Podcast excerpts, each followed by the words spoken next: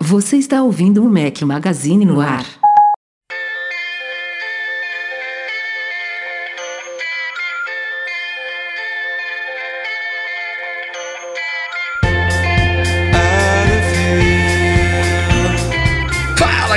Mac Magazine, bem-vindos ao nosso podcast 388 ao som de Doves. Bom dia, boa tarde, boa noite, boa madrugada a todos. Fala aqui Rafael Fishman, mais uma vez com um companheiro inseparável apenas, Eduardo Marques. Um mês sem Breno Massi, fogos de artifício, claro.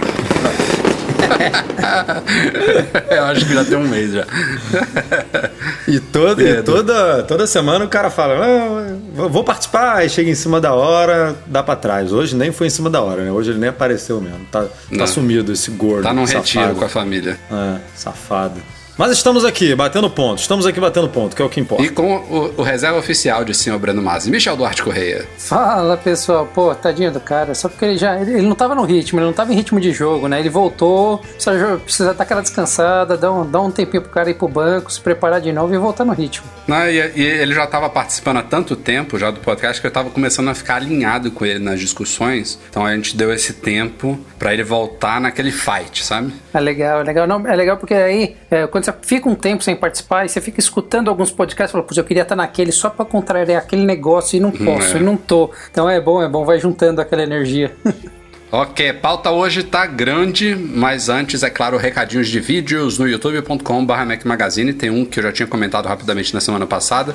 Diquinha sobre como trocar a cor de camisa de Mimode, saiu acho que na sexta-feira. E depois tivemos mais dois nos últimos dias. Um Aliás, sobre fez, plugins. Fez sucesso esse aí, né? Da camiseta. A galera lá nos nossos grupos do MMTU, todo mundo trocando de camiseta, todo mundo botando lá um monte de cor Mas, diferente. é como eu falei no podcast passado, Mimode é o principal recurso do iOS hoje em dia, né? É o que diferencia o iOS do Android. As pessoas compram o iPhone por causa dos Mimodes. É, como eu falava, saíram mais dois vídeos aí, esses realmente úteis aí. Um sobre plugins da Motion Realmente. Lucas, o cara tá menosprezando Ah, o trabalho cara, dele, pô. Eu, fi, eu fiz porque eu sei que a galera curte essas besteiras, mas é besteira. Bombou né? o vídeo, pô. Bombou, todo mundo mudando a camiseta. É isso, eu vou continuar fazendo, não se preocupem. Quando eu souber com- como que você coloca um brinquinho ou uma tatuagem, depois eu faço outro vídeo. Plugins da Motion VFX para o Final Cut Pro, para quem tá começando ou já, já é editor de vídeos aí, tem alguns exemplos de plugins dessa empresa que é, eu conheci recentemente e a gente usa vários plugins deles nos nossos vídeos. Então, fiz algumas demonstrações aí pra vocês. É um conteúdo mais específico, mas eventualmente eu acho que eu vou fazer. A galera realmente curtiu também. Não bombou tanto quanto o Mimode, mas a galera curtiu, elogiou. Ah, mais de nicho, né?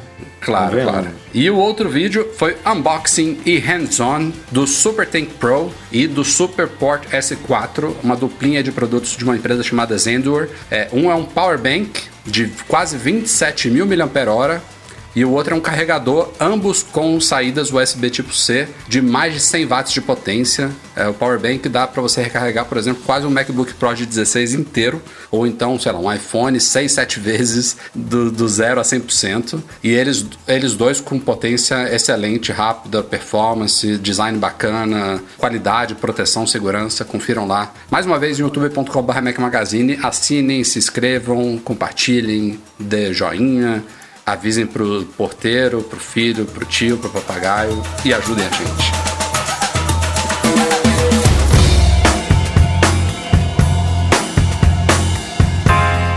Se meteu no meio das polêmicas recentes envolvendo a Apple foi Mark Zuckerberg, o CEO do Facebook, que resolveu dizer que a App Store também inibe inovação e concorrência Zuckerberg se metendo em, em, em polêmica? Não acredito nisso, não. E, e dizendo que a Apple é, é monopolista, né, basicamente, que ela está inibindo a concorrência. E quem está falando isso? Quem? O senhor comprador de apps para distribuir.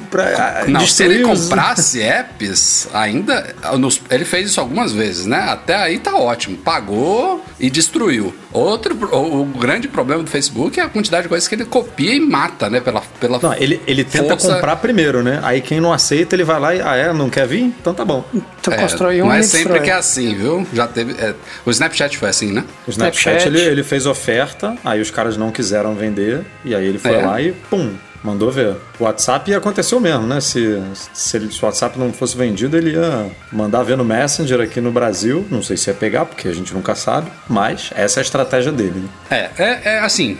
Os argumentos são parecidos com quem a gente viu já de outros executivos e empresas e tal, mas acaba sendo meio irônico vindo de quem veio, né? Então, uma das coisas que provavelmente estimulou aí o Facebook a fazer isso é que a Apple, na verdade, tem duas coisas, né, em paralelo. Tem os problemas da App Store lá de comissão e tal, que parece que a Apple está começando a tentar comer alguma comissão também de, de coisas que ela não comia do Facebook antes, de taxas de anúncio e tal. Mas principalmente, é, o que está incomodando o Facebook foi algo que tivemos uma novidade hoje, alguns dias depois dessas declarações do Zuckerberg, que tem a ver com as mudanças e as novidades de privacidade que a Apple está trazendo para o iOS 14. Então, basicamente, o plano era, porque foi alterado agora, no iOS 14, é, a Apple dá muito mais controle de privacidade. Na verdade, é algo que ela já vem fazendo ano a ano, né? Mas este ano é uma coisa mais drástica e basicamente vai impedir que aplicativos de qualquer tipo te rastreiem e registrem informações sobre você e compartilhem isso entre outros apps. Tudo o usuário tem que dar permissão e tudo é apresentado para o usuário de uma forma super é, é, clara e assim. Eu, eu, vou usar a palavra escrachada, mas assim, é uma, é, um, é uma coisa escrachada, mas super realista, né? Porque ele realmente te fala ali o que, que o app vai coletar em termos de dados seus e o que, que ele pode fazer com aquilo. E é colocado de uma forma tal que a grande maioria dos usuários provavelmente vai negar. Basicamente isso. E, e isso está gerando um grande rebuliço, não só o Facebook se mostrou contra isso, mas principalmente o Facebook, porque vai afetar a indústria de propaganda mobile de uma forma muito drástica. Os caras basicamente perdem muitas informações, perdem tracking, perdem a possibilidade de fazer cross de dados entre usuários para, por exemplo, você pesquisou uma coisa em um lugar e aí ele te ap apresenta anúncios contextuais em outros. A Apple está fechando o cerco e ameaçando um mercado que move milhões e milhões de dólares anuais. Então, a pressão foi forte em cima dela, inclusive por parte do Facebook. E aí hoje, coincidentemente, a pauta já estava aqui antes do que aconteceu hoje, a Apple anunciou que está adiando um pouquinho essas mudanças, a implementação prática dessas mudanças para o começo de 2021. Então o iOS 14, quando sair nas próximas semanas, ele não vai vir ainda com essas mudanças tão drásticas. A Apple está dando um pouquinho mais de tempo, alguns meses, para empresas como Facebook e outras se prepararem. O Google também vai ser muito afetado. O Google também já fez alguns artigos explicando como vão ser é, feitas mudanças no seu sistema, o que, que eles precisam adotar, o que, que eles precisam abrir mão, etc. Então a Apple está dando um pouquinho mais de tempo para os desenvolvedores respirarem. É claro que nós, como usuários, é, isso é uma notícia que basicamente é, é, negativa para nós como usuários, né? Porque é uma novidade estritamente focada em, em benefício da nossa privacidade. Então, tipo, a gente pega a briga da Epic, né? É a próxima pauta, a gente, óbvio, vai de novo falar sobre isso. A briga com a Epic Games, ela tem uma galera que interpreta que a Apple está certa e tem uma galera que interpreta que a Epic Games está certa. Nesse caso aqui não é uma questão de briga, é mais um recurso em prol do usuário que a Apple está implementando, que está gerando um rebuliço nas empresas, por, por questão de grana especificamente, e a Apple está dando um, um prazo mais para ela se adaptar. Então, assim, o importante é que ela não cancelou. Ela está cedendo sim à pressão, é, a Apple em si não ganha nada com isso, né? Ela não tá tipo, ah, teve gente falando assim, a Apple está cedendo a pressão por dinheiro. Não, ela não, ganha dinheiro em cima disso. A Apple não está nesse mercado de publicidade. Ela está simplesmente, é, provavelmente ela ouviu argumentos convincentes de que seria muito drástico ela implementar isso já nas próximas semanas. Eu não sei exatamente como é que foi isso nos bastidores, ninguém sabe, mas é o que é. É, na, na, verdade, a Apple comprar essa briga é justamente para ela reforçar isso que ela já vem pregando há muito tempo e está ficando de uma forma repetitiva, que é privacidade. De certa forma, quando você fala de privacidade, querendo ou não, é um tema muito subjetivo porque ninguém lê aqueles termos de fato, ninguém não, né? assim, a maioria das pessoas não lê aqueles termos, não sabe o que é compartilhado e o que não é. Mas você passar essa sensação de privacidade te dá uma certa confiança em comprar um iPhone. A gente fala, ah, vai ter vírus, ah, vai ter não sei o que, vai ter consumo de informação, mas quando você lembra de uma Apple, de toda essa briga, até quando você tem que desbloquear um telefone ou qualquer coisa assim, você sabe que você está pelo menos, por mais leigo que você seja, num ambiente seguro. E saber que ela está brigando com empresas grandes assim, te dá essa sensação de segurança, essa confiança para você comprar um produto da Apple. Só que vai fazer com que ela dá esse tempo para as pessoas, vai fazer com que Facebook e demais dê um jeito de se reinventar também, né? Porque por outro lado, a, a, o Facebook e outras têm que dar um jeito de estimular as pessoas a fornecer as informações que elas querem, mas de uma forma criativa, não assim escondida atrás de termos de uso que a pessoa não lê. Vou falar, ó, se você me der os seus dados, eu posso fazer isso por você. É em um outro caminho que foi muito cômodo até agora, né? E a Apple vai bloquear, eles vão ter que vão ter que ser criativos de novo. Ah, eu, eu, eu, essa discussão, essa briga, digamos assim, entre é, Facebook e companhia e mu muitos órgãos de publicidade aí do mundo, né, na Europa e tudo, reclamando, e Apple, eu não vejo muito problema. A única coisa que realmente não vi muito sentido, e aí eu apoio a reclamação dessa galera, é que o aviso nos aplicativos ele é bem duro, né? quando um aplicativo, quando a Apple estampa lá o aviso, ó, oh, esse aplicativo tá, tipo, é, é a linguagem mais bizarra negativa possível, né? Tipo, esse aplicativo está te rastreando, poderá usar seus dados, blá, blá, blá. E no sistema em si, quando é em benefício da Apple, ela usa uma outra linguagem, né? A gente até destacou isso num artigo sobre esse, sobre esse problema, que para a Apple ela usa lá um togglezinho, aquele de, do sistema de ah, é para te entregar publicidade de uma forma mais bacana, mais personalizada e tudo mais. Então é uma linguagem para ela e uma linguagem para os outros, que é a reclamação de muitos desenvolvedores de todos os mercados, né? A galera de monitoramento, de rastreamento, que diz que a Apple, é, no, no, aplicativo buscar dela, usa recursos e API que, não, que ela não oferece para outras empresas como a Tile, por exemplo. E aí você pega, sei lá, a, o, esses, esse, esse mercado de tempo de uso, né? Que deu polêmica também, que a galera disse que a Apple é, limitou muito a, utilização e a funcionalidade desses aplicativos, mas que ela, na solução dela, usa, é, tem acesso a todas as APIs privadas e tudo mais que ela não disponibiliza para os outros. Então, é, isso eu acho um pouco é, é, é, justificável, entre aspas, porque a Apple é dona do sistema, é dona do produto, então ela poderia é, criar coisas que só ela tem acesso, né? Porque é o diferencial dela, afinal, ela se deu, se deu o trabalho de criar isso tudo. Só que esse discurso dela de que não, a gente faz o ecossistema ser igual para todo mundo, independente da, da gente é, criar produtos também. Ou seja, se a gente está nesse mercado aqui, as ferramentas que a gente oferece para os desenvolvedores para eles entrarem nesse mercado são as mesmas que a nossa e a gente sabe que não é assim, né? É, mais, mais ou menos, né? Do, quando você vai para uma linha. A Apple sempre trabalhou com essa pegada de fica durante um tempo, um certo bom tempo trabalhando com exclusividade e depois ela abre, até para que as pessoas se acostumem com o produto dela e depois possam criar coisas melhores. É, e nesse meio tempo vem os softwares é que os paralelos, né, que exploram as brechas e fazem os testes, os testes paralelos para ver o que dá liga ou que não dá liga até para a própria Apple ajuda a própria Apple a criar novos aplicativos no futuro. Mas tudo foi assim, se você for ver, desde a rolagem do iPhone foi assim, era muito simples no início, depois abriu para outros aplicativos, o Touch ID era só para desbloquear o telefone, depois ele incorpora em outros aplicativos, tudo, né? Praticamente, se você for olhar em termos de Apple, sempre foi assim. Difícil é ter coisas hoje que são tão fechadas assim, que estão por anos assim, exclusivas só com ela. Ela abre depois de muito tempo. E nesse caso, é como eu falei, o interesse financeiro da Apple é praticamente nulo, né? Apesar disso que você pontuou, Edu, ela hoje em dia, que eu me lembro, ela basicamente só vende propaganda, na verdade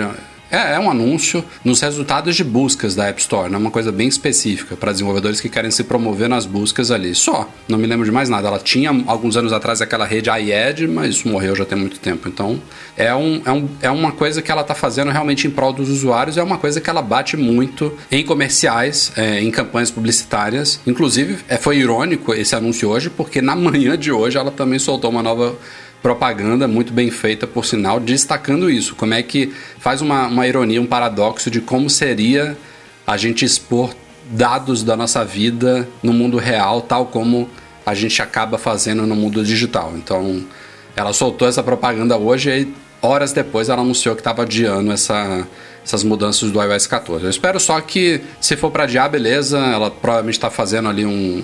um tá, tá meio que passando panos quentes, sabe? Se mostrando amigável para ouvir lá essas empresas, desenvolvedores e rede de publicidade e tal, ó, não queremos também acabar com o negócio de vocês aqui da noite pro dia. É, se adaptem, se, é, entendam to todas essas mudanças para vocês explorarem o novo mundo da melhor forma possível, mas que ela cumpra, né? O que eu não quero ver é, tipo, 2021 bate aí na porta e ela começa a esquecer isso daí. Isso não pode, até porque foi um dos pilares de anúncios de novidades do iOS 14 e muito elogiado, né, por usuários. Bom, como eu falei, a gente tem que novamente tocar no assunto de Epic Games aqui. Eu acho que o, o Breno não participa há um mês e há um mês a gente está falando de Epic Games. Eu acho que ele não participou de nenhuma dessas discussões. É, mas enfim, o que aconteceu da semana passada foi algo de certa forma inesperado por nós, né, Edu? Porque quando houve aquela audiência preliminar é, da, da briga, ficou subentendido que a Apple poderia retirar o Fortnite da loja mas que ela não poderia banir a conta da Epic Games. E foi isso que foi dito lá, que ela não poderia banir as contas é, e não poderia prejudicar o desenvolvimento do Unreal Engine. Só que, no dia 28 de agosto passado, a Apple retirou a conta da Epic Games da App Store. Só que foi uma conta específica, é, uma conta específica da Epic que era onde estava hospedado o jogo. E é onde ela também publicou, por exemplo, a, a trilogia Infinite Blade, que já não estava mais disponível na App Store, que foi bem destacada em keynotes passadas e tal. É tipo uma uma espécie de subsidiária da Epic Games focada na publicação de jogos próprios. A Epic Games ela também faz o engine, faz outras coisas, só que ela tinha uma continha lá específica para publicação de jogos e essa sim a, a Apple tinha autorização para banir. O que, ela, o que a juíza impediu foi que ela banisse tudo, né? Tudo da Epic Games e afetasse, entre outras coisas também, o desenvolvimento do Unreal Engine e da publicação de outros jogos que utilizam o engine, né? A, a, juíza disse que isso daí seria uma medida retaliatória, tal como a gente já falou também em podcasts passados aqui. Então, de fato, o jogo está indisponível. A Epic Games não não deu nenhum passo para trás, a Apple também não deu nenhum passo para trás. A Epic, inclusive, disparou um e-mail no dia que o jogo ia ser atualizado, né? Foi na véspera disso, acho que foi no dia 27 de agosto. É, ela disparou um e-mail para toda a base dela comunicando: ó, tá saindo aí a nova temporada, mas ela só vai estar disponível no Android e não no Google Play, né? Porque também está banido do Google Play, mas você pode baixar ele diretamente pelo, pela lojinha da Epic ou pela loja da Samsung, por exemplo, ele continua disponível. Então está saindo para Android e para os outros consoles todos, PC e tal, mas não vai estar disponível nem para Mac nem para iOS. A gente já tinha falado isso também em podcasts passados. E aí neste e-mail ela de novo ataca a Apple falando que não está disponível por culpa da Apple. Ponto, né? Ela não diz que foi ela que, que criou esse circo todo no sentido de resolver da noite pro dia violar uma regra que ela já ela cumpria já há anos né, na App Store. Beleza, ela, é como a gente já discutiu aqui trocentas mil vezes, ela tem o direito de contestar isso, de achar agora que está errado, mas o fato é que ela foi banida porque ela violou a regra, né? Ela inverteu a ordem das coisas, basicamente. Então a culpa do, de tudo que está acontecendo agora é dela. Que a regra é a mesma há uma década, né? Desde que a, a loja foi criada. É ponto assim. Mas ela não se coloca dessa forma e é o motivo pelo qual muita gente é, enxerga má fé na, na conduta da Epic. Então, nenhuma das duas deu passos para trás e a próxima audiência do caso vai acontecer, se eu não me engano, no dia 28 de setembro. Então a gente tem algumas semanas pela frente aí, provavelmente sem novidades. A Apple, em paralelo, também tem promovido, eu já não sei se é coincidência ou não, acho difícil ser coincidência, mas ela promoveu há umas duas semanas o Free Fire e na semana passada ela promoveu o PUBG Mobile, que são dois jogos concorrentes, né, entre aspas, de Fortnite, embora PUBG Mobile seja desenvolvido sobre o Unreal Engine, mas é, é, é um outro jogo, né? Não deixa de ser concorrente, é tudo Battle Royale. Então a Apple está promovendo isso com matérias na App Store, com e-mail marketing da, da, da loja e tal. Então eu acho Talvez ela, ela, ela teria feito isso naturalmente, sem nada estar tá acontecendo com a Epic Games e ninguém estaria ligando, porque são jogos super populares também e ninguém estaria ligando uma coisa a outra. Mas eu não acho que é uma mera coincidência nesse caso, não. É coincidência, coincidência de fato não tem nem assim. Acho bem remota essa possibilidade, mas é no mínimo uma opção de Cara, você não tô com o jogo lá disponível. O que, que é o mais próximo que eu posso te ofertar? Só para não falar que eu também tô te deixando na mão, né?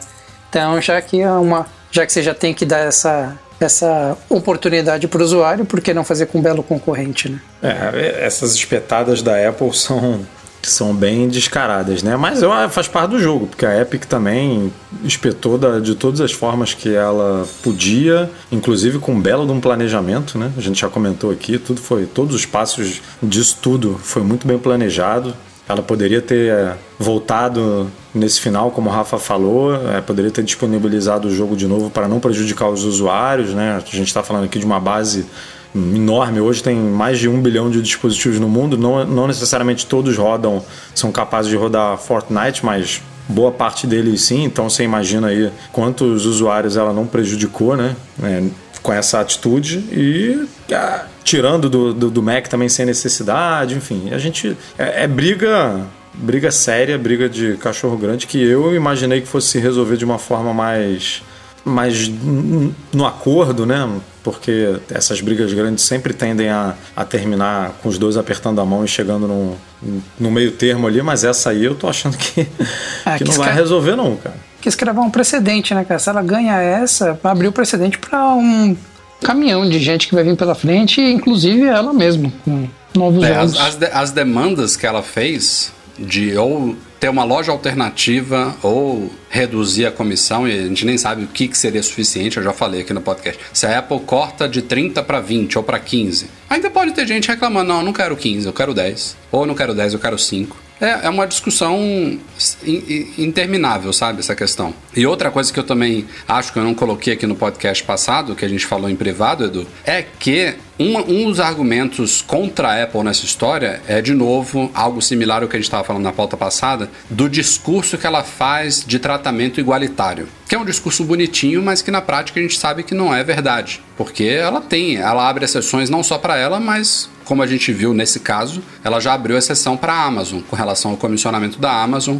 que ela tem direito lá, segundo alguns documentos vazados, a um comissionamento de 15% em algumas assinaturas, desde o primeiro ano e não só a partir do segundo, como a Apple oferece para todo mundo. E assim, na minha visão, a Apple tem total direito de abrir exceções para quem ela quiser. Só que ela deveria bater no peito isso, entendeu? Assumir isso. Olha, a minha regra geral é esta. Se você quiser assinar o contrato aqui, entrar no Apple Developer Program, ou sei lá, colocar um produto à venda numa Apple Store física, você tem um, um hardware e tal. Meus termos são estes. Podemos negociar aqui, eu posso ceder ou eu posso não ceder e ponto final. Se a Apple quiser eventualmente sentar numa mesa de reunião com Amazon, com Facebook, com Google, com Epic Games, seja lá quem for, e tratar de termos específicos sobre a parceria delas, ela tem direito de fazer isso. É, é, é, é são negócios. Você tem uma regra geral, que 99% dos casos se cumpre, e eventualmente se abre exceções. Só que a Apple ela faz um discurso que não é verdade, entendeu? Ela fala, ah, trato todos os desenvolvedores de forma igual, e não é.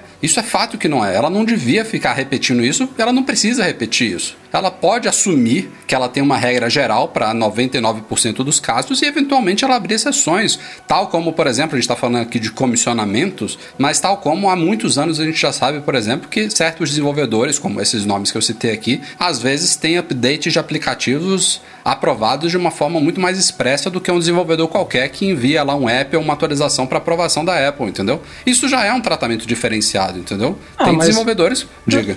Mas aí, Rafa, tem, tem, um, tem, um, tem um ponto. É, eu trato desenvolvedores de uma forma igual. A gente tem que olhar aqui, por exemplo, que uma Amazon também tem uma série de contrapartidas que ela pode dar para a Apple com a sua estrutura, com conhecimento ou tecnologia que muitos desenvolvedores não podem fornecer para a Apple. Então, nessa condição, você está falando de um de uma condição especial para uma empresa do tamanho de uma Amazon da vida, que fosse, sei lá, o próprio Facebook ou qualquer coisa assim, que você tem uma série de contrapartidas que você pode fornecer para a Apple, eu não chamaria de, de, eu não chamaria de desonestidade. Não, não, não é um. Não então, é... é, exatamente isso. É normal numa é relação normal. de negócios. É, é então, mas a Apple, a Apple ela tem que assumir isso, entendeu? Não, Porque o desonesto, ela... o desonesto é ela virar e falar, eu trato a Amazon que nem eu trato o Mac Magazine. Pois é, não, não trata. Aí, aí tudo bem. Isso, isso... E é o que ela fala, é o que ela fala. Ela fala assim: não, eu, eu cobro 30% da Amazon, né? No, no, papel, ela diz isso. No papel, não, no discurso. Eu cobro 30% de taxa da, da Amazon e eu cobro 30%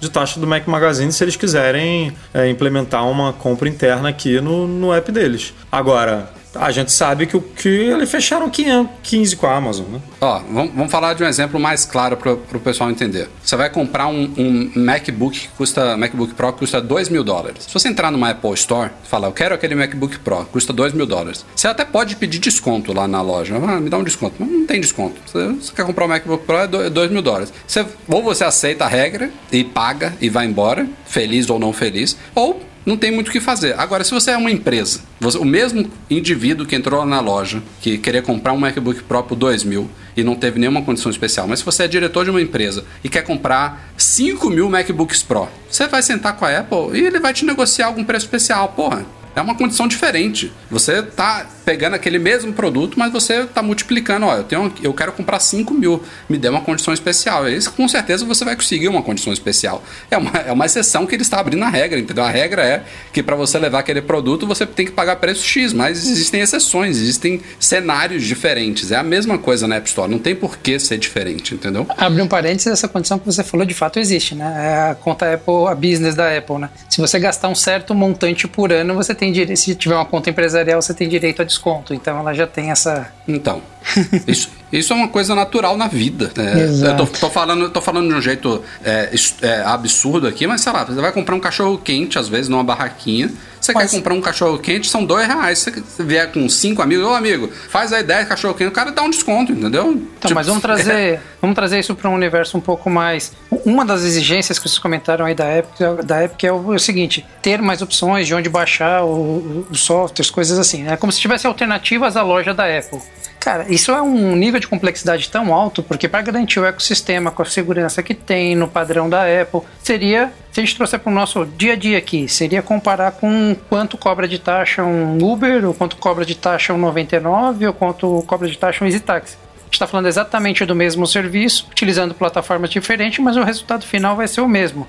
Mas, cara, você sabe que a diferença de uso do software do produto é diferente. Um cobra 15, outro cobra Uber, acho que cobra, sei lá, 27% do, do motorista. É, é, que não tem outra loja, né? Não tem uma outra loja que forneça a mesma estrutura, o mesmo nível de segurança que a Apple tem. Então ela pode se dar o direito a isso. E 30% é caro? Não sei, talvez eu como desenvolvedor acho que, pô, sempre quero ganhar mais, mas Será que ela não acha que é justo, ou de repente acha até que é pouco que ela cobra pelo que ela fornece para as pessoas como resultado final? É, já teve documentos vazados, em, além deste da Amazon, que mostrou que ela tinha um acordo especial com a Amazon, teve alguma outra coisa que indicou que a Apple já considerou aumentar essa taxa de 30% acho para 40%, alguma coisa assim. Pois é. Claro, então, são, empre é, empre é, são negócios, é o que a gente está falando aqui. Os caras, alguém sentou em algum momento lá, fez contas, ó, custos e tal, e a gente vai ter milhões de aplicativos aqui na loja gratuitos que a gente não vai ter centavo nenhum deles. Então, tem milhões de aplicativos aqui que é custo 100% da Apple e entre os aplicativos pagos, qual é o valor aqui que vai pagar todos os nossos custos e vai nos dar um lucro satisfatório e por, por A mais B ali, eles chegaram aos 30%. E o que se questiona é se esses 30% definidos há mais de uma década, quando a loja foi inaugurada, ainda se aplica hoje. É como você falou, pode ser que a Apple fale, ah não, não se aplica mais hoje, não, deveria ser mais. Ou então pode ser que ela reavalie agora e fale, não, realmente a gente pode reduzir isso daqui para 28, 25, 20, 15, não sei. É, é talvez, esse... talvez isso venha a mudar, mas o que, eu, o que eu tenho falado desde o começo dessa polêmica é que não vai mudar simplesmente porque o Tim Sweeney da Epic Games tirou o Fortnite da loja e agora a Apple vai mudar toda a regra, entendeu? Ela não vai fazer por isso. Ela pode repensar. Alguma coisa eu acho que vai mudar daqui para daqui pra frente, mas não por causa disso. Ela não, não deixaria uma. Não, não daria de mão beijada assim, ó, você está certo, vamos mudar aqui agora, só porque a gente precisa de Fortnite na App Store. Não é por aí. E pulando de uma polêmica da App Store para outra, esta teve um final feliz para os desenvolvedores, na verdade. É já um reflexo de algo que a Apple anunciou na WWDC desse ano. Ela disse que ela, fica, ela seria mais aberta a ouvir críticas de desenvolvedores, tipo, de questionamentos sobre diretrizes e regras da App Store. E, por exemplo, também não prejudicaria desenvolvedores que tivessem querendo liberar, por exemplo, um update de correção de bugs para apps enquanto alguma discussão estivesse em curso com a equipe de diretrizes da loja. Então ela começou a implementar isso nos últimos dias, como eu falei, foi anunciado em junho na WWDC. E a gente já tem o primeiro exemplo de um aplicativo que conseguiu fazer uma alteração numa diretriz da loja, que é o Guardian VPN. A gente já falou dele lá no site, é um desses inúmeros de aplicativos aí de VPN, de firewall e tal. É... O cara na frente dele, inclusive, é um é um hacker aí que já se envolveu com o mundo jailbreak e tudo mais. E basicamente, neste aplicativo dele, ele oferecia já tem um tempo já um Day Pass. Day Pass é tipo, você paga para usar o serviço por 24 horas e acabou. É, como a gente faz, sei lá, no aeroporto, você paga lá para usar 24 horas de Wi-Fi, alguma coisa desse tipo. E aí a Apple rejeitou um update do app dele dizendo que é, aquilo ali, aquele Day Pass, era equivalente a uma assinatura renovável e que o mínimo que a Apple permite nesses casos é uma duração de sete dias. E aí, obviamente, iniciou-se uma, uma discussão, porque os, os caras, o time de aprovação da Apple interpretou aquilo de forma errada, o, o desenvolvedor do app provou lá como é que funciona, alegou, mostrou exemplos e tal, e o resumo da ópera é que a Apple voltou atrás, entendeu a questão, vai alterar, ajustar a diretriz da loja com relação a isso e vai permitir, na verdade já permitiu inclusive, o update do, do ser liberado, que o update na verdade não tinha nada a ver com esse Day Pass, ele já existia no app, né? Foi algo que possivelmente disparou um alarme lá dentro e, e acabou bloqueando depois de muito tempo que já poderia ter sido bloqueado antes e aí gerou essa pequena polêmica que já teve, como eu falei aqui, um resultado bacana. Então,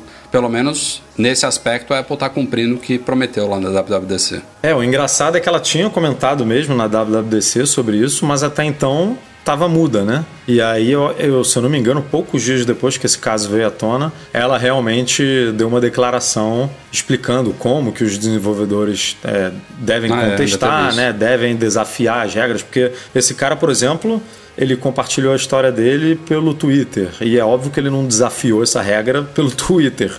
Mas a gente não sabia como ele tinha feito, né? E aí, você estava trocando e-mail com a Apple e você tipo, conversou com, com a equipe de aprovação e, e refutou a, a regra por lá, e aí a Apple deu todos os passos né, para que desenvolvedores é, consigam agora fazer o mesmo que ele fez. Obviamente, nem todos serão tão bem sucedidos, mas o legal principal para mim dessa, dessa regra criada pela Apple é essa história de não travar a atualização, né? Porque às vezes a gente sabe que você quer corrigir um bug ou você quer é, consertar algum recurso que você lançou na atualização passada que estava funcionando da maneira incorreta e aí você fica com uma atualização presa na App Store por conta de uma discussão envolvendo outra coisa que não tem nada a ver e aí fica sei lá duas, três, quatro semanas tentando chegar numa, no, num denominador comum sobre uma coisa que não tem nada a ver com aquilo que você. Que ela, vamos supor que o seu aplicativo não esteja funcionando mesmo direito, né? Que nem o do coronavírus estava. Lembra quando, quando lançaram a integração com a notificação é, de exposição tava, e aí ele. Tava, tava fechando, né? É, tava fechando. E aí você tá num, num, batendo boca lá com a Apple e, no, e o update não é aprovado. Imagina coisa horrorosa. Então, isso, essa mudança da Apple foi realmente muito bem-vinda. E vamos ver se a galera vai conseguir moldar um pouco mais a, as diretrizes da App Store, né? Pro a gosto dos desenvolvedores para ver se alguma coisa muda aí nesse sentido. É legal que é uma construção a muitas mãos, né? Porque antigamente era uma coisa só da Apple e agora não. Agora as pessoas têm como contestar. Então, estou curioso para ver se muita coisa vai mudar nesse sentido. É, eu, você falou aí, eu lembrei de outra coisa também que tem, um, tem bastante a ver com a briga com a Epic Games, que é Existem, existem dois, duas situações diferentes de desenvolvedores violando regras da App Store. Uma é por ignorância, no sentido tipo, pô, implementei um negócio aqui que, que embora seja obrigação nossa ler regras e termos e condições, todo mundo sabe que ninguém lê, né? Ainda mais quando o negócio é enorme, você vai pegar os termos de uso de, de, condições do Apple Developer Program são páginas e páginas e páginas. Então é natural e aceitável e humano que eventualmente um desenvolvedor aplique alguma coisa num app que viola uma regra XYZ por ignorância, sem querer. E aí a Apple trata esses casos de uma forma e trata casos como o da Epic Games, que não é a primeira vez que acontece isso, de uma forma totalmente diferente, porque o que a Epic Games foi, fez foi deliberadamente violar uma regra da loja, inclusive ela escondeu isso no update do jogo e habilitou lá o método de pagamento alternativo no Fortnite de forma remota nos servidores dela. Então, tipo, não é você que fez sem querer, que não sabia. Você fez de forma deliberada, você queria nos atingir, você queria nos enganar, você passou a perna na gente. Então, são duas, são duas situações muito distintas. É, e aí o que eu queria dizer em relação a isso é que o caso todo lá do banimento da conta da Epic Games não é um, uma punição extra que a Apple está dando no caso da Epic Games. Se um desenvolvedor deliberadamente, depois de assinar o contrato do Apple Developer Program, ele decide de, é, propositadamente violar uma regra, a consequência para ele é ter a conta de desenvolvedor cancelada, não é ter o aplicativo removido. A remoção de Fortnite ou de outros casos que já aconteceram no passado é um paliativo, é uma coisa temporária para dar o tempo. Ora, você fez cagada, a gente tirou o seu aplicativo do ar e estamos te dando um prazo para você resolver isso você está afim de resolver? E até hoje, pelo que eu me lembro, todos resolveram. Alguns tiveram pega para capar com a Apple, demorou alguns dias, semanas, teve o caso emblemático do Rei, né? Não tem muito tempo, do cliente de e-mail, mas não me lembro de um caso como o da Epic Games de agora, por isso que esse caso está tão polêmico, de o desenvolvedor ter deliberadamente violado uma regra e insistido nisso até o ponto de a Apple ter de fato que banir a conta. Eu não me lembro de um caso como esse. Já aconteceu no passado casos que rolou essa Com aviso prévio, até... né? Com aviso é, prévio. Tipo, ó, eu vou cancelar a sua conta é. no dia 28 se você não, não contornar aí a situação. E aí não contornou e teve. Mas teve o, o que eu quero dizer com isso é que a consequência de você violar é você perder a conta, não é você ter o aplicativo tirado, entendeu? O que a Apple passou um pouco do tempo, eu concordo a, do, do limite, eu concordo com a juíza lá, é dessa ideia de banir todas as contas da Epic Games, afetando inclusive o Unreal Engine, que não tinha nada a ver com isso, entendeu? Aí a gente pode interpretar como um certo abuso, que provavelmente isso sim foi causado por tudo que a Epic está fazendo, né? De ter entrado com a ação, de ter feito a campanha lá parodiando o comercial de 84, etc. Isso tudo deve ter fisgado alguma coisa lá no, no, no time executivo da Apple, que eles resolveram passar um pouco do, do, do ponto. Mas o cancelamento da conta em si, isso daí é uma consequência simples direta e esperada e normal, entendeu? Então é, é, importante entender essas diferenças. E que deve acontecer sempre, né? Só que a gente não sabe e não tem acesso a esses números aí. É, isso é outra coisa que a gente tá vendo acontecer, né? Muito, né? Os é, esses casos todos que se tornam públicos e aí você vê muita gente ficando contra a Apple, deve estimular também muitos desenvolvedores a que antes não fariam nada, tipo, pô, violei aqui uma regra, ou a Apple interpretou que eu violei, não tem muito o que eu fazer. A Apple é uma empresa gigante, as regras são dela, a loja é dela, mas acaba estimulando muitos a abrirem a boca, né? A fazer, a xingar Sim. no Twitter, a fazer posts em blogs, a tentar alguma atenção de algum veículo da mídia para trazer o caso dele à tona, porque muitas vezes, quando a, a coisa se torna pública, a, a Apple lida de uma forma realmente um pouco diferente. Enfim. Bom, falamos de uma novidade do iOS 14 que está sendo adiada com relação à privacidade, mas tem outra novidade, graças a Deus, que não será adiada, que é o Picture in Picture, muito esperado em iPhones, porque já existia em iPads. Na verdade, está chegando no iPhone e a Apple TV também. E isso vai depender, claro, de desenvolvedores implementarem suporte, né? Que é a possibilidade de você começar a assistir um videozinho em algum app voltar para a tela de início ou trocar para outros apps e o seu videozinho ficar ali no canto. Você pode redimensionar, jogar para outro canto, enfim, é o PIP. E um dos apps, é claro, de vídeo mais populares e mais aguardados para adotarem suporte ao PIP é o YouTube. E a gente tem boas e más notícias em relação a isso. A boa é que o YouTube está trabalhando no suporte a Picture in Picture no iOS 14, mas a má e é óbvio para quem entende o, o, modelo de negócio do YouTube, é que isso não vai estar disponível para todo mundo, só para assinantes do YouTube Premium, que é justamente o plano de assinatura lá do YouTube que te permite é, ver vídeos sem anúncios, mas principalmente assistir vídeos em plano de fundo, tipo botar música para tocar, é, sem você ficar vendo vídeo na sua cara e tal, todos aqueles benefícios, incluindo um PIP da vida são atrelados à assinatura do YouTube Premium. Então, muito provavelmente devemos ter, muito em breve, um update do YouTube com suporte a isso, mas não vai ser liberado para todo mundo. A boa notícia, quer dizer, a outra boa notícia, né? Na verdade, não é tão boa assim, mas enfim, para quem faz muita questão de usar PIP no YouTube, é que já está rolando atualmente no iOS 14, mas dentro do Safari. Então, se você acessa o YouTube pelo Safari, você já consegue colocar hoje em PIP. E isso vai continuar rolando. Eles não tem como bloquear isso. Mas no app deles, provavelmente vai rolar só com a assinatura. Que muita gente tem hoje em dia também, não é uma coisa assim tão específica. Tem muita gente que valoriza, né? Que acha bacana pagar, mas. É, eu tenho e, cara, depois que você acostuma a ficar num. Assim, o que, que vai começar a mudar? No comportamento do usuário, conforme o consumo dele começar a cada vez migrar mais para o seu consumo principal ser, ser de plataformas digitais, vamos dizer assim, ignorando TV, ignorando um, sei lá, um Netflix da vida, é, e você começar a consumir mais de plataformas como YouTube, que tem conteúdos mais aleatórios desse jeito, você começa a sentir falta desse tipo de coisa. Porque ao mesmo tempo que você quer ver o vídeo, você também tá. O seu telefone vai ficando mais poderoso e você vai fazendo outras coisas que não é só o consumo do vídeo. Então eu quero continuar mandando e-mail, quero continuar trocando uma trocando mensagem ali, quero continuar fazendo as coisas. E aí começa a fazer diferença esse tipo de, esse tipo de funcionalidade. Então, se, se eles fizerem aquela estratégia de deixar você experimentar durante um bom tempo, né, como a Apple faz, muita gente faz, a chance deles captarem isso para que a pessoa assine e valorize mais isso aumenta bastante. Porque é, é aquele negócio, se você não tem, até que não, não vai mudar tanto a sua vida. Mas depois que você tem, voltar, ficar sem isso, nossa, é complicadíssimo, cara. Eu pago e pago com gosto essa, essa é? assinatura. Eu acho que é 20 e pouco, se não me falha a memória, 19, não, não lembro. Não é nada assim absurdo, mas eu, eu percebo, hoje Pô, em dia eu percebo... tem que ver muito YouTube para valer a pena. Não, mas cara, aqui a gente assiste, em casa aqui a gente consome muito conteúdo assim. E, e, eu, e eu percebo, e eu lembro que estou pagando essa conta quando eu, por exemplo, começo a consumir vídeo do, do Facebook. Que aí do nada eu tô vendo, uma propaganda. Eu falei, caramba, que propaganda é essa? Que faz tempo que eu não vejo propaganda de nada. E eu acho, eu acho que a forma como o Facebook veicula propagandas em vídeo é muito mais intrusiva do que no YouTube. É porque ele sabe o momento exato do, do pico ali do vídeo, né? E, é, já, e aí pum. corta, e aí não tem como ah, você pular no, muitas no vezes. Google também, também tem no meio lá, né? Na meiuca lá.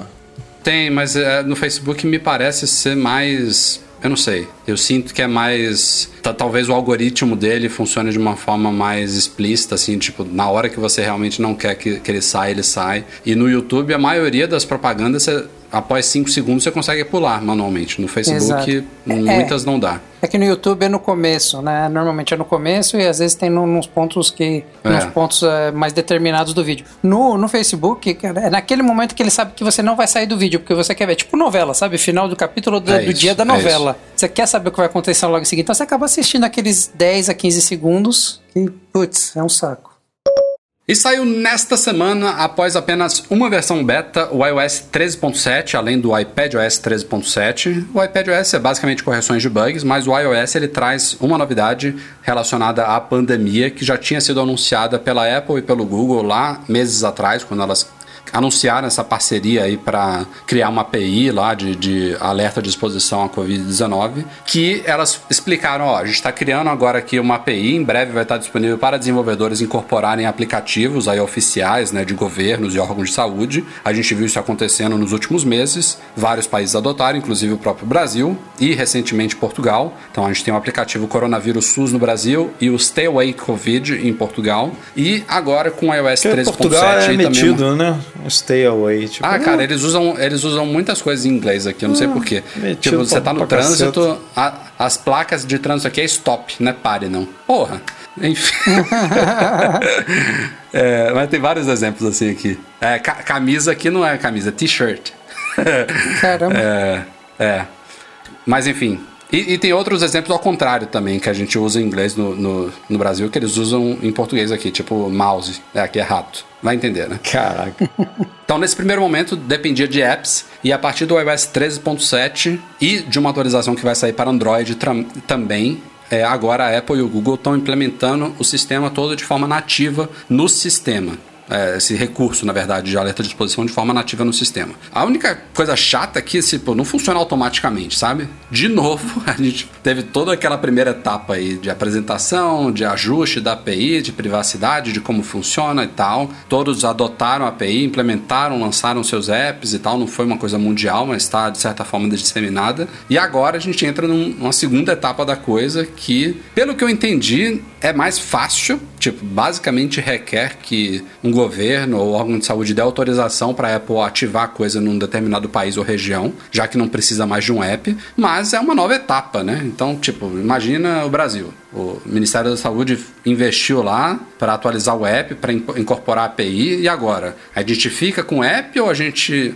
adota no, esse novo modelo do iOS agora e do Android, entendeu? Ou fica com os dois, porque o app ainda é útil para trazer informações sobre a pandemia, para você comunicar também ao governo que você eventualmente foi contaminado, você não tem como fazer isso nativamente no sistema, então me, me deixou um pouco confuso, embora a novidade em si seja bem-vinda e de forma nativa eu entendo pelo menos que tende a aumentar mais o alcance, né? Já que você tira do lado do usuário, você tira uma etapa, né? Você tem que ir na App Store, procurar aplicativo, baixar e instalar. Tipo, está agora nativamente no sistema, então tende a aumentar provavelmente a, a taxa de adoção, talvez. Isso com certeza, né, Rafa? Porque, assim, hoje, qual que é, a, qual que é a, o benefício de você ter um app deste no seu celular?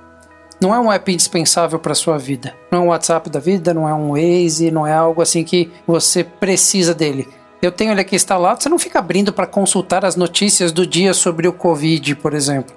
É, é muito difícil. Eu achei muito legal a iniciativa, a forma com que talvez ele fosse viesse a funcionar como resultado final, mas eu achei muito mal. Assim, de verdade, vocês viram tirando aqui relacionado à tecnologia, API, essas coisas, vocês viram alguma propaganda incentivando vocês a entrar no aplicativo do Covid falando se você teve um, um resultado positivo ou negativo por algum outro canal? É, é, muito difícil, nada te ensina ou te explica o que você tem que fazer para ter o benefício dele. Fiz até um teste esses dias no meu Instagram, postei lá que eu recebi o um alerta no relógio. Falei, olha que desperdício, né? Se as pessoas pudessem usar falar, tivesse lá informando se teve Covid ou não, a gente ia saber em tempo real não, se a gente teve, teve contato. E tem uma outra parte aí que, que eu acho que a gente pode, pode chamar assim, é culpa da Apple e do Google, mas eu acho que eles fizeram isso justamente para não serem criticados por invasão de privacidade ou tal. Mas eles fizeram toda essa tecnologia, tanto por meio de apps quanto nativamente, para ser opt-in, né?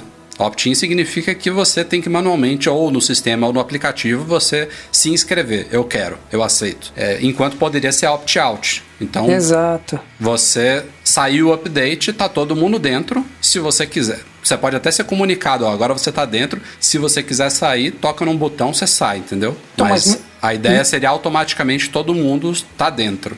Eu acho que seria válido, né? Em uma situação pandêmica. Mas mesmo, mesmo sendo assim, Rafa, no mínimo você tem que ter um alerta para te perguntar se você quer fazer o opt-in. Nem isso eu senti que teve, como usuário é, mesmo, é, tá? Não teve é. nada que te pergunte assim, cara, tem aqui um negócio que não, não tá consumindo nada, não tô te pegando nenhum dado ainda, mas você quer entrar? Não. Ah, se não fosse vir aqui no canal do Mac Magazine, ver, ler sobre o aplicativo, tudo, eu achei que foi muito mal informado, pelo menos. Eu não sei como é que foi em Portugal, mas aqui no Brasil, é, eu não senti dos, dos outros canais de notícia que eu vi que, sei lá, da prefeitura, canais de notícias regulares aí, falando sobre a, a, essa possibilidade. Só aqui mesmo, voltado à tecnologia, porque a gente está falando do mundo Apple e Google. Então, mal executado, mal executado.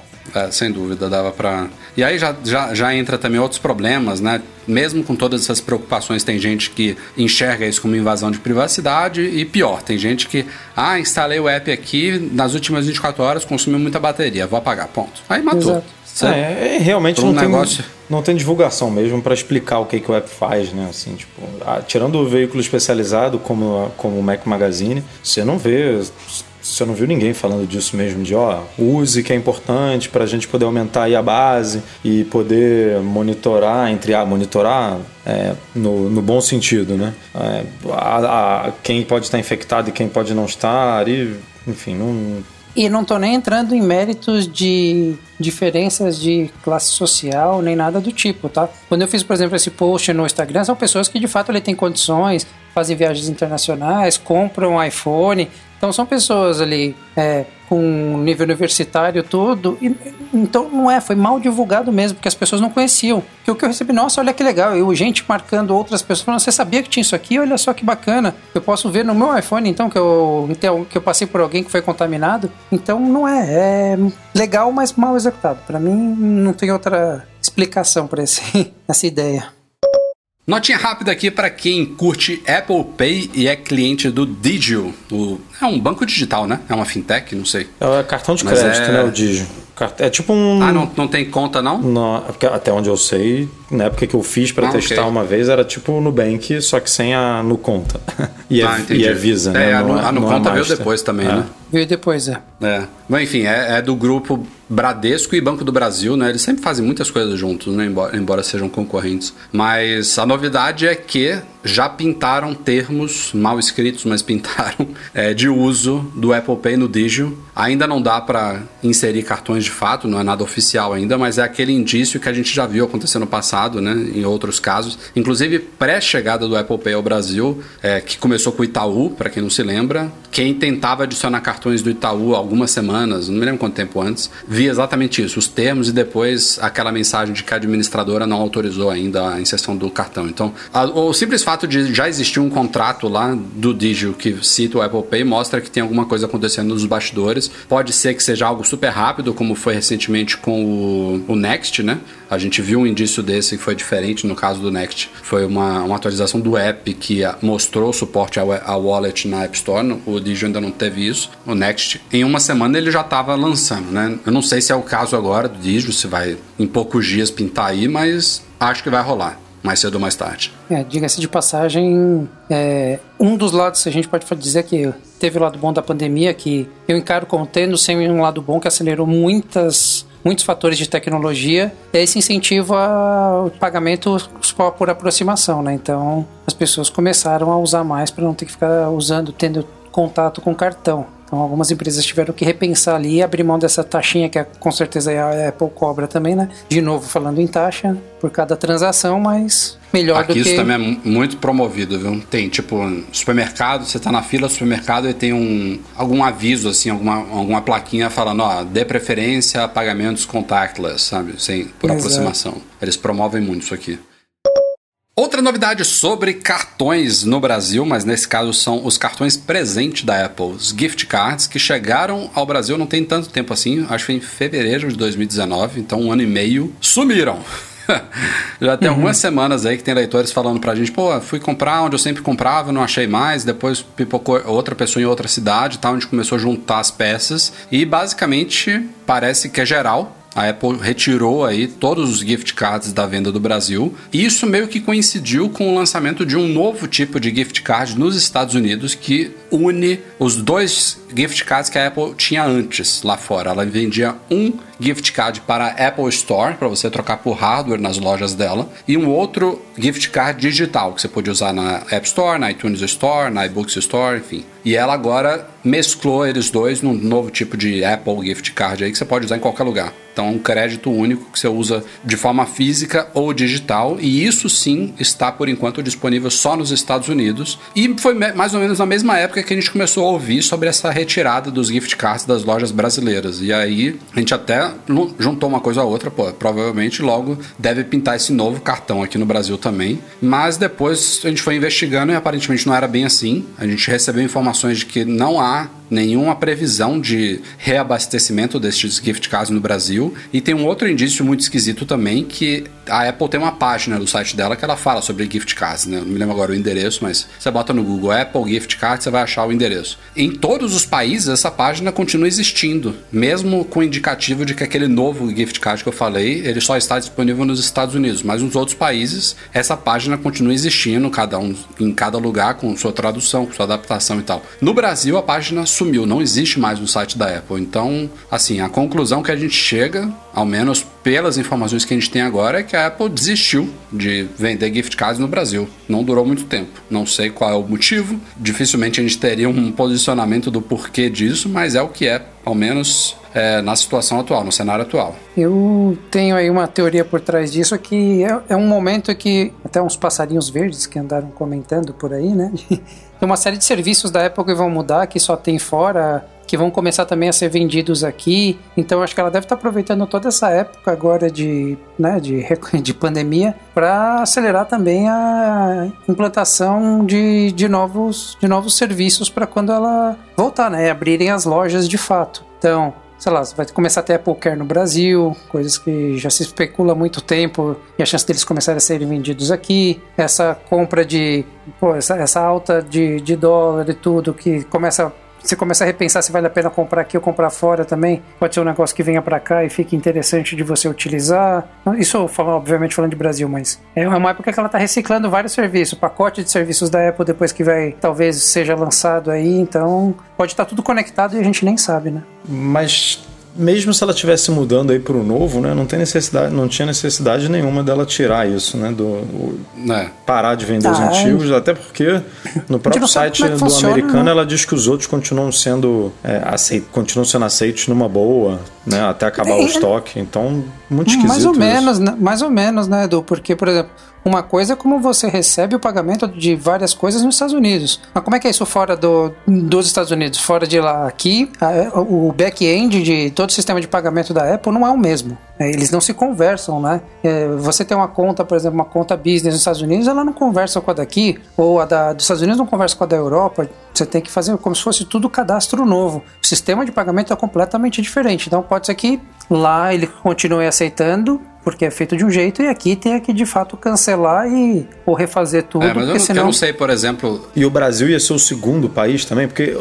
esse é, esse cartão antigo está sendo vendido na Europa inteira ainda. Por que, que no Brasil não, ia não, é, chegar não é tão isso. rápido, tipo, né? pensa, pensa que alguém comprou um cartão na véspera, vou, vou traçar um cenário aqui só ilustrativo, na véspera deles serem retirados. Qual é o prazo que a pessoa tem para resgatar aquele, aquele código ali? Não é três dias. Duvido que seja também um mês provavelmente tem um bom prazo. Então o sistema tem que continuar funcionando por muito tempo, entendeu? Você pode deixar um cartão, um cartão desse guardado, dar de presente para alguém, a pessoa esquecer, e aí meses depois ela vai resgatar e o negócio não vai funcionar, tem que funcionar. É, tem, Duvido tem, que eles tiram isso do ar. Tem uma série de Cs. Como eu já trabalhei em vários, uh, alguns dos principais bancos aí da, aqui no Brasil, né, fazendo sistema para eles, quando a gente vai comparar com o sistema fora, você nota quão diferente que é. Em alguns pontos a gente está muito na frente, inclusive, outros a gente está muito atrás, mas a forma, a complexidade com que eles foram criados para talvez às vezes estarem tão na frente para evitar fraude, o que quer que seja, dificulta muito a implantação de coisas novas, em muitos casos, inclusive, né? Mas são hipóteses, a gente não vai saber isso nunca, né? Eles não vão abrir para nós tão facilmente.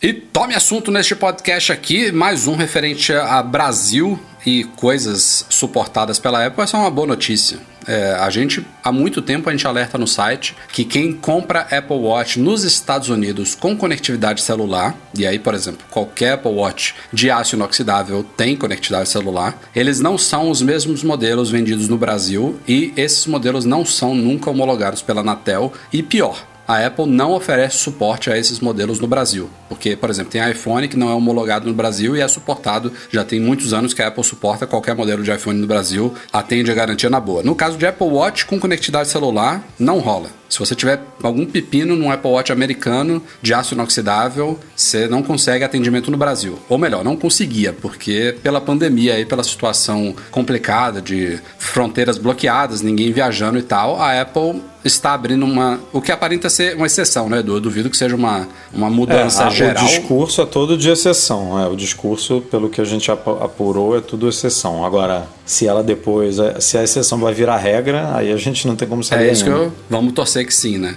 Não nenhum problema, porque ela já troca o iPhone. Se você comprar um iPhone que não é homologado aqui vai na Apple, você tem um suporte quando ela troca para você, ela troca para o um modelo que seria o homologado aqui. Então. Sim, você hum. recebe o nacional. Com o Apple Watch é a mesma coisa. Se você tiver um Apple Watch americano hoje e você precisar de suporte, você pode ir numa assistência técnica autorizada. E se ele precisar ser trocado, você vai receber um Apple Watch equivalente nacional. Que é como. Isso não é surpresa nenhuma, né? Tipo, não faz sentido também os caras ficarem estocando modelos do mundo inteiro, né? Tipo, beleza. Você, no mínimo que você pode querer de uma empresa global como a Apple é que você seja atendido em qualquer lugar. É, é, mas você não pode exigir que os caras te deem exatamente o mesmo modelo que você tinha antes, porque não. Primeiro que eles nem poderiam, né? Não é homologado, não podem é. fazer estoque nem importar. Então, Exatamente. E isso só afeta uma, um, um, um nicho, mercado bem pequeno ali, que são pessoas tipo vocês aí, né? Que estão viajam, tem um problema no iPhone, troca e de repente tem, um, tem uma conta fora, um plano fora, e quando volta aí o telefone para de funcionar na, sei lá, nos Estados Unidos, que não é com uma banda não compatível. Então é muito raro esse tipo de situação. Quem compra fora vem, utiliza aqui durante muito tempo e, sei lá, vai uma vez por ano, uma vez a cada dois anos para fora, seria muito raro ter um problema com isso. E não, mesmo assim não teria problema porque talvez não tenha a linha lá fora. Então é, é bem, bem, bem específico. Então não seria um problema para as pessoas pegarem esse outro modelo. De forma alguma. É, pensando aqui na minha cabeça agora, o, o único produto da Apple que ainda pode trazer problemas nesse sentido é o HomePod que não é vendido no Brasil e ela não, não oferece suporte. Eu tô com esse de problema. fato. É, eu, eu acho que, duvido que ele tenha entrado nessa exceção, porque realmente é um produto que não é nem vendido, não tem É, o não- não, não tem. nacional, Não, não tem. entendeu? Não, não, Não, não tem, eu já tentei. Esse aí não consta nenhum modelo homologado no Brasil. Não é que você está trocando um não É. homologado por um Exato. homologado. Simplesmente ele não existe no Brasil, né? Se cabe é. um parênteses aqui nesse caso, uma dica para quem tem qualquer produto, na verdade não é específico HomePod, mas qualquer produto que não é homologado no Brasil e que você porventura tem um Apple Care e, e antes dessa pandemia você viajava com uma certa frequência para fora, liga no suporte americano via Skype, qualquer um desses que tenha telefone, é gratuito no 0, é, 1800 My Apple, abre um chamado e fala: Estou impossi- impossibilitado de viajar por conta da pandemia, as, as fronteiras estão fechadas. Estou com um defeito aqui que eu acho que eu tenho que trocar, só que eu não consigo mandar o produto. Você deixa esse chamado em aberto, aí quando você tiver a próxima oportunidade a Apple estende para você e te eh, permite fazer a troca, tá? Mas é, você vai ter que falar inglês, ligar no suporte americano e deixar esse caso registrado lá para que eles te abram essa exceção por conta da pandemia e eles estão fazendo isso. E não poderíamos, é claro, ter um podcast sem discussão de rumores. Tem muitas coisas que pipocaram da semana pra cá. A gente vai falar de uma forma mais objetiva, até porque o podcast já está longo. Começou com a Bloomberg, o Mark Gurman lá fazendo um apanhado geral aí sobre o que, que teremos de produtos novos. Tem muita coisa sobre iPhone, sobre iPad Air, sobre Apple Watch, HomePod, Apple TV, muita coisa. É, sobre iPhones, tivemos um vazamento de um vidro, um possível vidro traseiro, né, do, do iPhone 12 Pro ou 12, 12 Pro Max. Na verdade, seria do Max, né? É, que a gente depois chegou à conclusão. É, não, não necessariamente, né? Porque. Ah, é, porque agora É. também tem outro rumor, né? Não, e, Explica e- e o leitor comentou, né, que poderia, que o do lado poderia ser o do 11, né, o do 11 Pro, e, e o novo poderia ser do, do 12 Pro. Enfim, é, foi, o, o que aconteceu foi que um leaker famoso, nem lembro qual foi agora, se foi aquele Love Dreams ou se foi algum outro, mas publicou uma foto com dois vidros traseiros e sendo que um desses vidros supostamente é de algum desses modelos, ou do, 11 ou do 12 Pro ou do 12 Pro Max, que tem a furação né, da, da, daquele módulo de câmera muito parecido com o atual, só que embaixo onde a gente tem aquele furinho do microfone, você tem um, um furo um pouco maior, que é onde vai ficar o scanner LiDAR, e aí o microfone fica mais ou menos ali do lado. E aí, por ele ter publicado duas fotos, ficou aquela discussão, né? Não, é, duas fotos não, duas, dois vidros, ficou a discussão de, de quais aparelhos seriam esses vidros, né? Se a gente estava vendo um 12 Pro Max e um 12 Pro, se era um 12 Pro e um 12 Max, enfim, tá, rolou essa discussão toda porque até o momento a gente não sabia, a gente ainda não sabe, óbvio, tudo aqui é rumor, mas a gente não, não tinha uma confirmação aí com muitas aspas se os dois modelos Pro vão vão contar com essa tecnologia do scanner LiDAR, porque os rumores até então diziam que poderia ser só no modelo maior, né, de 6,7 polegadas. E aí hoje mesmo é, saiu uma, uma notícia na Fast Company é, dizendo que a Apple vai usar o módulo dos, o- vai usar a tecnologia da Sony para o scanner LiDAR, como é hoje nos, como, como ela usa nos iPads Pro, e que os dois modelos, tanto de 6,1 quanto o de 6,7 polegadas terão o scanner LiDAR, né? o que na minha concepção faz todo sentido, porque é, quando a Apple virou a chave do nome Plus para o nome Max, ela meio que deixou esses, é, esses aparelhos da linha Pro com recursos muito parecidos. Né? O que muda mais é, é o que a gente sabe, tamanho de tela, o- a resolução da tela, que é uma consequência do aumento de tela, e a bateria, que também é uma consequência do aumento da estrutura do aparelho. Então, é, a gente não. Antigamente a gente tinha uma câmera né, no Plus que não tinha no, no normal, enfim, a gente tinha algumas outras coisas que não necessariamente estavam no modelo menor, e hoje em dia não. A gente tem um- uns recursos muito bem equiparados aí nesse, nesses dois modelos. Mas a mesma Fast Company ainda citou outro rumor aí que pode diferenciar o 12 Pro Max do 12, 12 Pro, que é a possibilidade de só o Max ter o 5G de millimeter wave, que é o 5G mais rápido, aquele que tem um alcance menor, mas uma ma- maior performance, enquanto que o outro teria o- apenas o 5G sub 6 GHz, que é o 5G já muito bom, já é um 5G de verdade, mas eh, ele não chega àquelas mesmas taxas lá de gigabit do, do millimeter wave. Então seria um diferencial entre eles, provavelmente devido ao tamanho maior realmente do, do modelo Max, com relação a antenas e bateria, enfim, a gente vai ter que esperar para ver. Até então a gente achava também que os iPhones O que, o que se sabe é que toda a linha deve ter 5G, mas parecia que só os modelos não Pro teriam 6, o sub 6 GHz e os Pros teriam os dois, né? Sub 6 GHz e o millimeter É, wave. o, o que faria E- mais e sentido agora- também, sem dúvida nenhuma, né? É. Deixar o Pro, os, os tem dois diferenças, né? superiores aos dois não Pro, né? É, porque aí fica até mais simples também para o consumidor entender, né? Qual é a diferença da linha não Pro para a linha Pro. Não que vai fazer muita diferença para nós brasileiros, porque 5G por aqui, é, sei lá quando, Deus sabe quando, acho que nem Deus sabe quando, mas quem pensa comprando a um muito pouquinho. longo prazo, né, para ficar com o aparelho por 3, 4 anos, pode ser que faça alguma diferença lá no futuro. Né?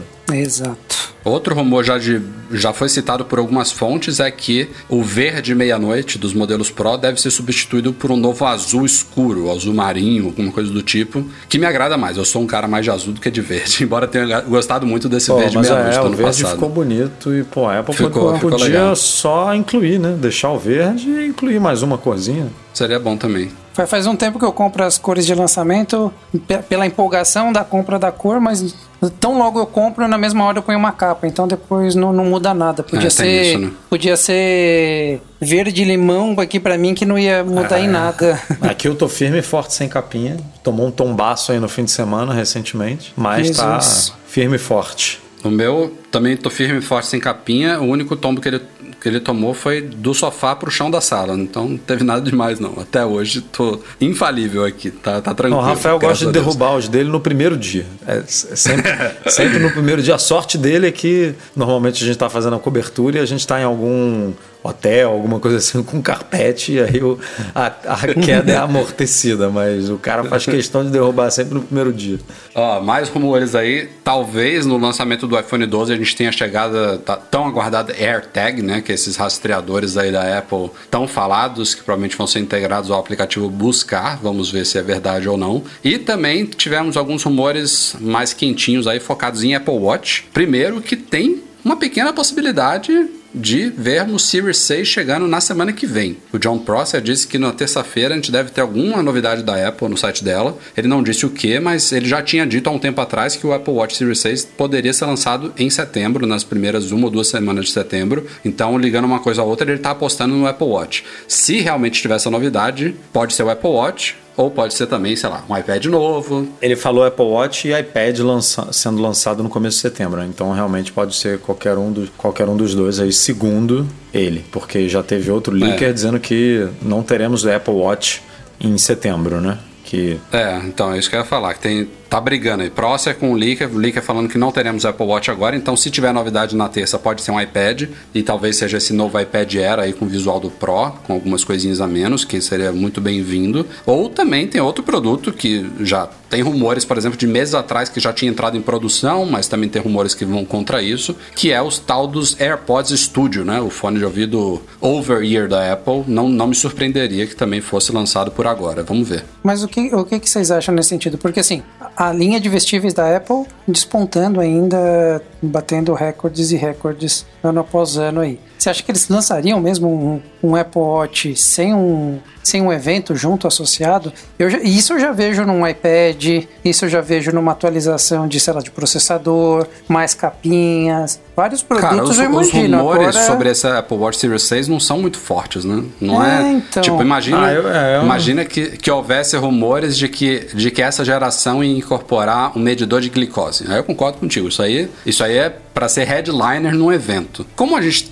Quer dizer, ele, ele ainda pode surpreender, né? O Apple Watch é um produto que às vezes surpreende, que tem coisas que não vazam. Mas diante do que a gente sabe até agora, pode ser um update assim, similar ao do ano passado, com uma ou outra novidadezinha assim que talvez a Apple preferisse apresentar num evento se o evento dos iPhones ainda acontecesse em setembro. Como vai acontecer, acontecer provavelmente só em outubro, eles tinham a opção de segurar para apresentar junto, ou então, se o produto está pronto, soltar com press release, que pode ser realmente como você está falando. Não era, não era o desejo principal deles, mas entre segurar e apresentar dessa forma, num cenário atual, talvez seja melhor fazer isso, entendeu? Eles Ele lançaram, por exemplo, os AirPods Pro em- por comunicado de imprensa e eu acho, eu acho que é um produto super bacana que por- poderia estar inserido em algum evento, porque não é, não é, quando ele foi lançado não era tão comum assim ter cancelamento de ruído num, num fone tão Earbuds, pequenininho, né? né? Num fone tão compacto e tão então, sei lá, eu não, não duvido mais não. É que o AirPort sempre vem com mais coisas, né? Ele não fala só de uma possível mudança de tamanho ou sempre é um conjunto de funcionalidades. Ele entra, navega pelo sistema, ele fala de tamanho de tela, ele fala de resolução, ele fala agora do Always e ainda, E ainda tem um outro, outro rumor, Misha, que ainda daria mais fôlego para um evento, que é a possibilidade, e o German também cita isso no compilado dele, de ela lançar também um Apple Watch mais barato. Mas isso talvez aconteça só no ano que vem, para substituir o Series 3, entendeu? Seria tipo um, vamos dizer, um Apple Watch SE.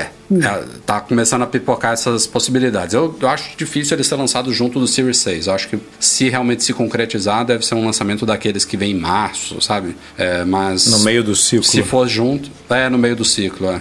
Vamos ver. Até porque deve ser um lançamento tipo foi o da WDC, né? Um esquema todo gravado, bonitinho, todo aquele evento. Então já tem, tem como ir gravando desde agora para fazer um negócio bacana de novo. É, veremos, veremos.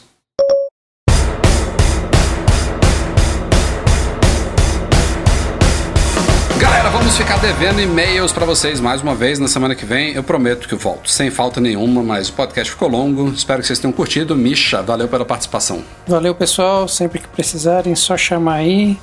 Valeu, valeu Edu, valeu, valeu Rafa, valeu assinantes valeu. aí do Mac Magazine. Abraço, Edu. Abraço, até semana que vem. Se bobear com novidades, né? Vamos ver.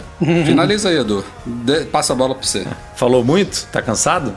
Pô, minha voz tá falhando. Como sempre, fica o nosso agradecimento aqui aos nossos patrões Platinum, GoImports.com.br, Macs a preços justos no Brasil e Caiu, a solução completa para consertar, proteger, comprar, vender o seu produto Apple e Mac Service, a melhor assistência técnica especializada em placa lógica de Macs. A gente sempre faz questão aqui também de agradecer aos nossos patrões, tanto do Patreon quanto do Catarse, em especiais aos nossos patrões Ouro, o Alan Ribeiro Leitão, o Cristiano Melo Gamba, o Feitosa, o Felipe Rodrigues, Leonardo Fialho, Luciano Flair, Pedro Colbatini, Tiago Demiciano e Wendel Bellarmino. Agradecer também a edição milagrosa, mágica e perfeita do nosso querido Eduardo Garcia, que quem acompanha ao vivo aqui sabe que o fuzuê aqui hoje, Eduardo Marques caiu, voltou, caiu, voltou, e o Edu faz isso aí ficar tudo perfeito aí para quem escuta baixando aí pelo Spotify, pelo Apple Podcast, pelo Deezer e por todas essas plataformas aí que